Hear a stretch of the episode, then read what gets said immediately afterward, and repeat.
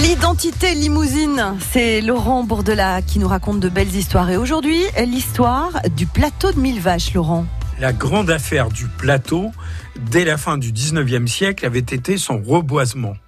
Ainsi, un certain Bourrotte écrivait-il à part quelques massifs d'une certaine importance, auxquels dans le pays on donne le nom de forêt, on ne trouve dans cette étendue que de rares petits bois réfugiés dans les étroits vallons qui découpent profondément le plateau. Presque tous les plans horizontaux menés entre les altitudes citées plus haut tracent leurs courbes de niveau dans les vastes bruyères qui couvrent la contrée et où les cultures ne sont que des oasis. À certains endroits, l'aspect est saisissant et d'une tristesse pénétrante. On se croirait sur le théâtre et au lendemain d'une convulsion géologique. Pas une maison, pas un arbre, partout la brande. C'est surtout à partir de la fin du premier conflit mondial que le reboisement commença, sans suivre malheureusement les préconisations du garde général des eaux et forêts du plateau de Mille Vaches, à la tête en Corrèze du jeune parti communiste, Marius Vazeille. Il proposait de mêler à la fois, dans l'intérêt des paysans, la forêt définitive, le développement des résineux, la préservation et le développement des feuillus, les prés-bois et les pâturages boisés, ainsi que l'élevage. On préféra privilégier essentiellement la plantation de résineux, pins sylvestres, pins Douglas, épicéa, mélèze, souvent au profit de gros propriétaires. Mille vaches, c'est aussi un patrimoine bâti et culturel remarquable. Des constructions en pierre de taille, souvent agrémentées de décors, symboles religieux ou simples motifs.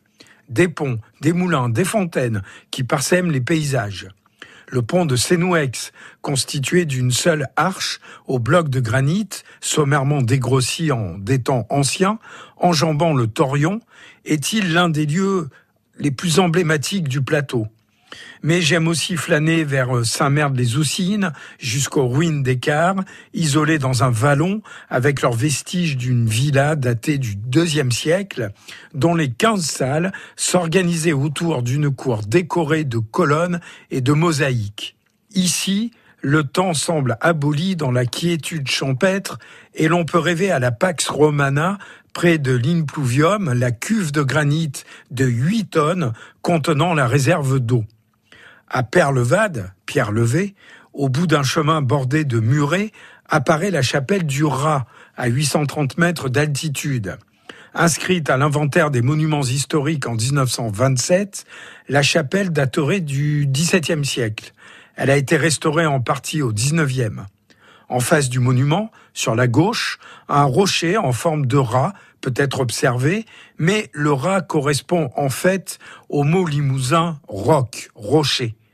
La chapelle est dédiée à Saint Roch, guérisseur des maladies de peau et de la peste, également invoqué pour la guérison des animaux. Pendant longtemps, la chapelle fut un lieu de pèlerinage, les gens venant y baigner leurs enfants malades. On trouve encore des bacs en pierre qui servaient à célébrer le culte. L'identité limousine de Laurent Bourdelat est à retrouver sur francebleu.fr. France Bleu Limousin. France Bleu.